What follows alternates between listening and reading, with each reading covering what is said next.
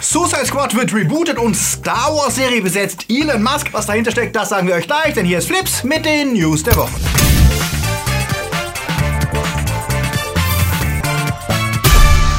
Die Themen der Woche. Batman sagt Bye-Bye. Fast and the Furious mit Ableger. Netflix kauft Paramount. Keiner will ins Kino. George R. R. Martins neue Serie. Dark Phoenix kämpft weiter. Und was taugt eigentlich Kingdom Hearts 3? Flips wird im Februar unterstützt von unseren Flips Guardians. Kati Uzumaki, Toni Barth, Sterntor 1, Derby, Christi, Altair und wir, Dominik Richter, Silko Pillasch, Luca Kamens, Sepp Kerschbaumer, Akoya, Anja Scholz, Onno Treibholz, Daniel Schuh, Marc-André Schreiber, JFK Faker, der Dwarslöper und T-Unit CB. Ein großer Dank geht auch an unsere Flips Junior Guardians. Vielen Dank für euren Support. Wenn ihr auch unter der Woche keine Flips News verpassen wollt, dann folgt uns auch auf Twitter, Facebook oder Instagram. Wir wollen dieses Jahr die 100.000 Abonnenten knacken und deswegen brauchen wir deine Hilfe. Wenn dir das Video gefällt, dann klick abonnieren und teile uns gerne auch auf WhatsApp, Twitter oder wo auch immer deine Freunde sonst so unterwegs sind. Die Flipsy Womba Tempo Gang braucht dich. Gefühlt kommt ja alle drei Wochen ein neuer Dwayne Johnson Film raus und das soll auch 2019 so bleiben. Denn Fast and the Furious bekommt sein seinen ersten Ableger und das ist vermutlich auch ganz gut so, nachdem sich The Rock und äh, Vin Diesel ja nicht ausstehen können und ständig auf Instagram anzicken. Das ist dann ganz gut, dass Hobbs und Shaw sich auf Dwayne Johnson und Jason Statham konzentriert. Deren Filmfiguren können sich ja auch nicht ausstehen, aber immerhin kommen die beiden wohl hinter den Kulissen miteinander besser klar. Vermutlich, weil Stathams Ego nicht die Größe von Nairobi hat. Der jetzt erschienene Trailer setzt auf jeden Fall wieder auf den bewährten Mix aus blöden Sprüchen, trashiger Story, coolen Stunts und ähm, mittelmäßiger CGI-Action,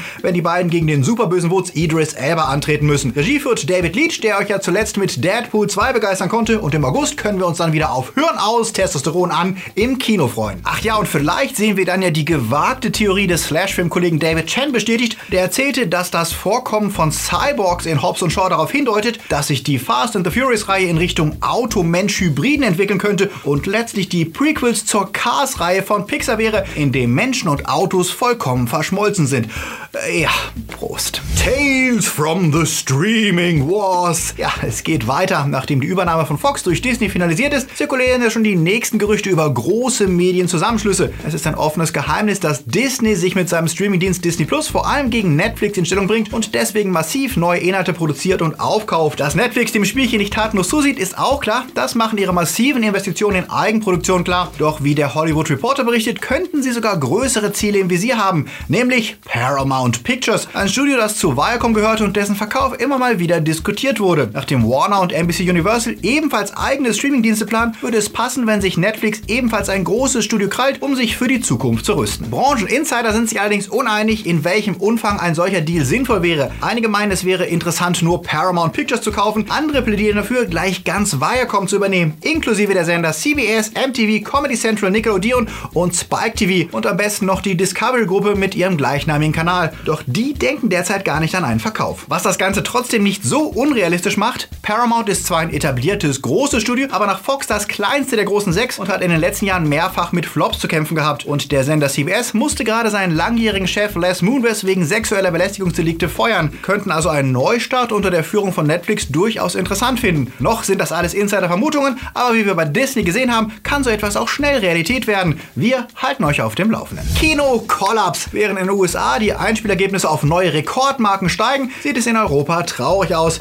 denn hier gehen immer weniger Zuschauer ins Kino. In Deutschland sanken die Einspielergebnisse 2018 laut Hollywood Reporter um 16 Prozent. Das erste Mal seit Jahren, dass weniger als eine Milliarde Dollar hierzulande eingespielt wurde. Aber auch in Großbritannien, Frankreich, Spanien und Italien sah es traurig aus. Auch dort sanken die Einspielergebnisse zwischen 2 und 5 Prozent. Die Suche nach Gründen gestaltet sich schwierig. Natürlich wird Netflix und Co. die Schuld gegeben, dem heißen Sommer oder der WM, aber das erklärt nicht, warum es in den USA so anders aussieht, denn auch dort ist Netflix populär. Der Grund ist vielleicht eher in der Infrastruktur und der Preisgestaltung zu suchen. Außerhalb von Großstädten ist die Kinoversorgung in Deutschland oft dürftig. Die Kinos sind alt, die Bestuhlung und technische Ausstattung ist betagt und die Filmauswahl gering. Wir hören ja auch immer wieder von Flips zu schauen, dass einige Filme bei Ihnen in der Gegend gar nicht zu sehen sind oder diese zu unmöglichen Zeiten gespielt werden. Der großartige Spider-Man in New Universe wurde von vielen Kinos nur in der Nachmittagsvorstellung gezeigt, weil hierzulande ja alles, was animiert ist, für Kinderkino gehalten wird. Dazu mag aber auch kommen, dass Kino in Deutschland nie den Stellenwert Stellenwert hatte wie in anderen Ländern und es Leuten einfach nicht so wichtig ist, Filme auf der großen Leinwand zu sehen. Für uns ist das eine sehr traurige Entwicklung, die in den kommenden Jahren wohl eher noch zunehmen wird. Was sind denn eigentlich eure Gründe ins Kino zu gehen oder geht ihr lieber ins Kino oder wartet ihr, bis das Ganze auf Netflix oder sonst wo zu sehen ist? Sagt es uns in den Kommentaren. Im Sommer startet der neueste X-Men-Film Dark Phoenix und laut dem Disney Insider-Redakteur Skylar Schuler sind die Reaktionen auf die neuesten Testvorführungen weiter eher mäßig. Er behauptet auf Twitter, er habe mit sechs Leuten gesprochen, die in drei verschiedenen Testscreenings gewesen seien und alle hätten ihm berichtet, er sei bad gewesen. Nicht der erste Tweet dieser Art von Schuler, der ja tatsächlich zugegeben ganz gute Connections in der Branche hat. Tatsache ist aber auch, dass ihm Leute, die in anderen Screenings waren, widersprechen. Und der Erfolg an der Kinokasse hat ja nur mittelbar mit solchen Reaktionen zu tun. Auch Deadpool 2 hatte mit Berichten über miese Test-Screening-Reaktionen zu kämpfen. Über Aquaman wurde vor einem Jahr noch gespottet, weil er Nachdrehs bekam und von Sonys Venom hatte sich wohl niemand irgendetwas erwartet und jetzt ist er ein Mega-Hit. Was bedeutet das? Ja, die Berichte über Test-Screenings sind manchmal interessant, aber tatsächlich wissen wir immer erst im Kino in der Startwoche, wie sich ein Film schlagen wird und ob er es schafft, sein Publikum zu unterhalten. Sagt doch mal, was ist eure Erwartungshaltung? Wollt ihr Dark Phoenix sehen oder wartet ihr einfach, bis das Ganze von MCU eingeholt und wieder neu aufgelegt wird? Schreibt es mir in die Kommentare. Seit Monaten ist eigentlich klar, dass Ben Affleck nicht mehr Batman spielen wird. Sein schleichender Abgang erst als Regisseur und auch als Darsteller von The Batman wurde diese Woche aber erst wirklich offiziell, als der Schauspieler per Tweet mitteile, er würde sich darauf freuen, Matt Reeves Version von Batman 2021 im Kino zu sehen und dabei einen Artikel von Deadline teilte, die berichteten, dass ein jüngerer Darsteller die Fledermaus spielen wird. Damit ist es also wirklich offiziell und der Beweis dafür, dass DC bereit ist, die Altlasten aus der Snyder-Ära hinter sich zu lassen, nachdem ja auch Henry Cavill das Superman-Cape wohl nicht wieder tragen wird, nachdem er erstmal mit der Witcher-Serie beschäftigt ist. Und vielleicht dauert es ja jetzt auch nicht mehr lange, bis auch Cavill seinen Abgang offiziell bestätigt. In Shazam werden wir ihn auf jeden Fall nicht zu sehen bekommen. Und zur unumgänglichen Frage, wer denn jetzt Batman spielen wird, Variety-Reporter Justin Kroll twitterte, da sei noch alles offen. Matt Reeves hätte gerne einen jüngeren Darsteller Mitte 20, während das Studio gerne jemand in den 30ern hätte, der etwas bekannter ist. Ein Newcomer wird es also wohl nicht werden.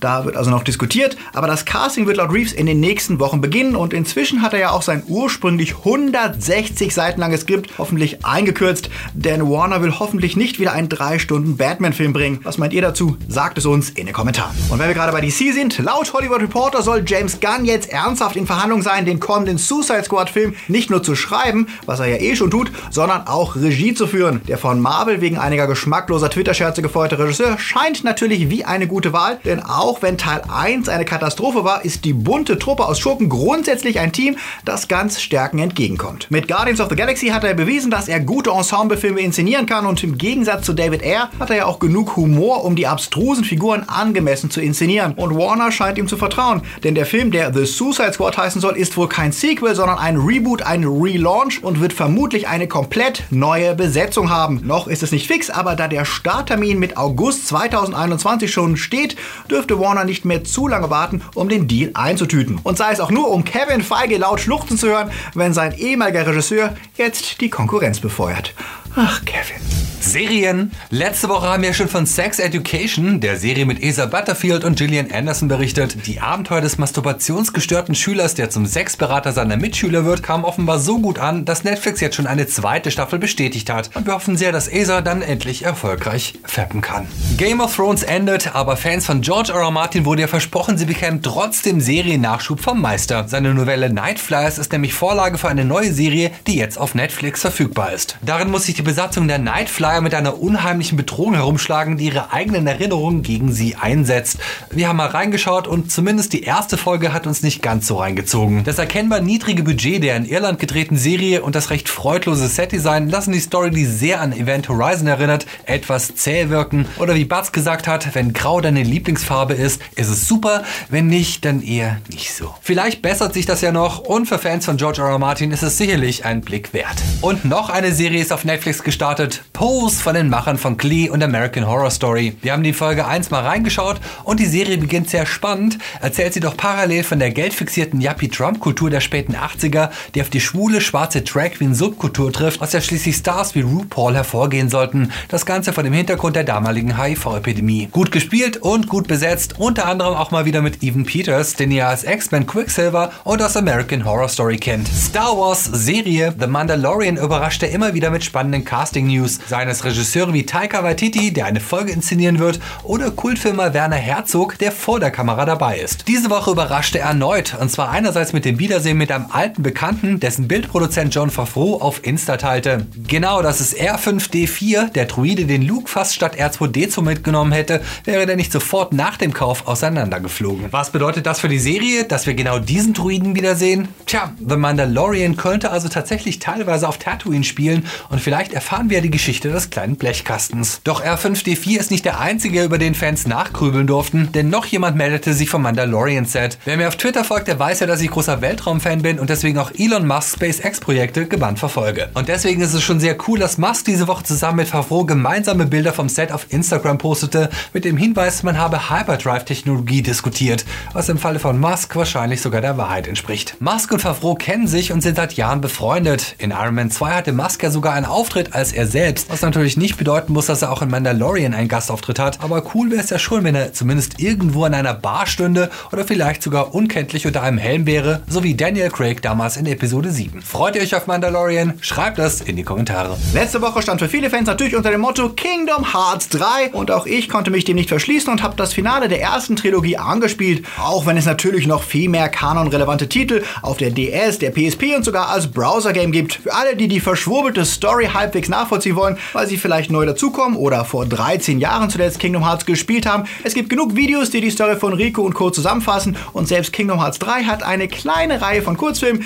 die versuchen das Ganze zu entwirren. Damit ihr wenigstens die wichtigsten Grundlagen des Ganzen versteht. Mein Fazit nach den ersten dreieinhalb Welten, Kingdom Hearts ist wahrscheinlich das retroste Spiel der letzten Jahre, denn wären nicht die neueren Disney-Franchise wie Frozen vertreten, könnte es auch von 2006 oder 2007 sein. Es ist erstaunlich, wie wenig sich verändert hat und bis auf das obligatorische Handy zum Selfie machen scheint 13 Jahre Game-Geschichte an den Machern relativ spurlos vorbeigegangen zu sein. Das ist positiv wie negativ gemeint, denn Altfans werden sich wohl sofort wie zu Hause fühlen, denn Grafik und Steuerung wurden nur leicht aufgepeppt im Vergleich zu früher. Klar, es sieht etwas schicker aus, aber verglichen mit aktuellen Games wirkt Kingdom Hearts 3 noch immer eher wie aus der Endphase der PS3 und Xbox 360. Das bezieht sich auf die Grafik, die hübsch anzusehen ist, aber was Detailfreude angeht, nicht wirklich umhaut. Viele der neueren Welten, wie die von Rapunzel, Frozen oder auch alte Welten wie Twilight Town, wirken recht steril und beengt. Wer allerdings Kingdom Hearts will, der bekommt das, was er erwartet. Massenweise Hack and Slash und Magic Action gegen die Herzlosen, die Niemande und viele Auftritte bekannter Disney-Helden,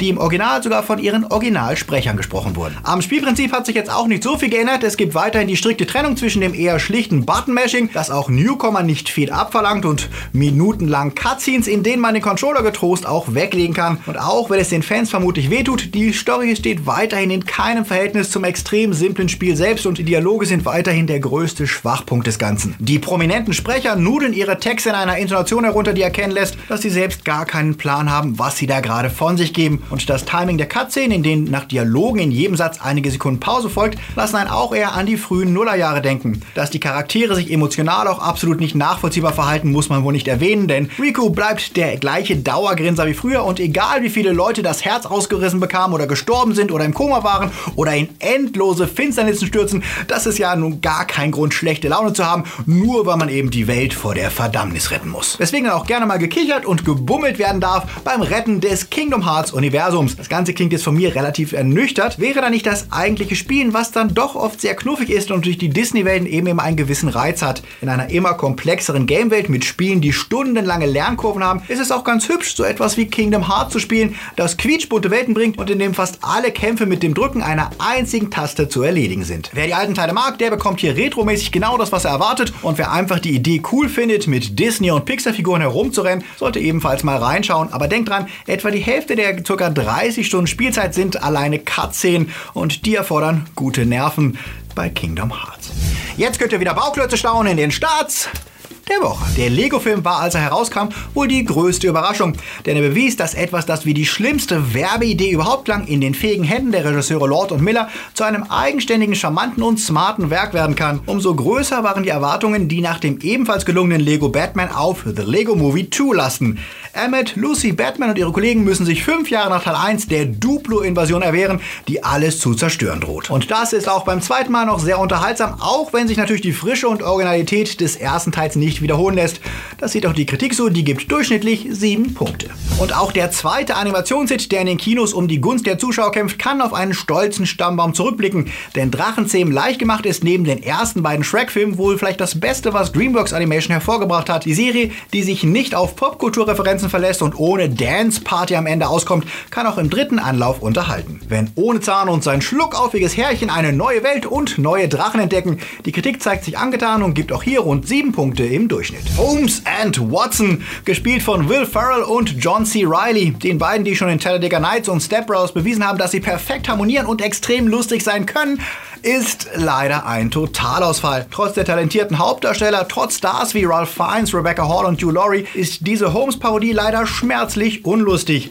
Regisseur Ethan Cohn, nicht zu verwechseln mit Ethan Cohn, der auch das Buch schrieb, schafft es leider nicht aus einem ordentlichen Budget und spielfreudiger Übersetzung und einem so dankbaren Thema wie Sherlock Holmes irgendeine neue oder originelle Idee herauszuquetschen. Und die paar Lacher, die der Film bietet, sind eher der Sympathie gegenüber den Darstellern geschuldet. Ich würde ihm mit ganz, ganz viel zugedrückten Augen noch 5 Punkte geben, weil ich Fan von Farrell und Riley bin. Die Kollegen von der Kritik sind da gnadenloser. Sie geben durchschnittlich nur 3 Punkte. Wie immer sagen wir, wenn ihr tägliche Filmnews wollt, dann folgt uns auf Twitter, Instagram oder Facebook. Und wenn ihr nichts verpassen wollt, dann abonniert uns und aktiviert die Glocke, damit ihr neue Videos auch wirklich mitbekommt. Außerdem freuen wir uns über jedes geteilte Video und jede Empfehlung, die uns hilft, dass wir dieses Jahr tatsächlich die 100.000 Abos erreichen können. Ach ja, und wenn ihr eine ausführliche Meinung zu Glass und Chaos im Netz, Ralf Reicht 2, hören möchtet, dann hört doch mal in den Podcast Die Männer außer 3, in dem ich mit dem Kollegen Diem die Filme auseinandernehme.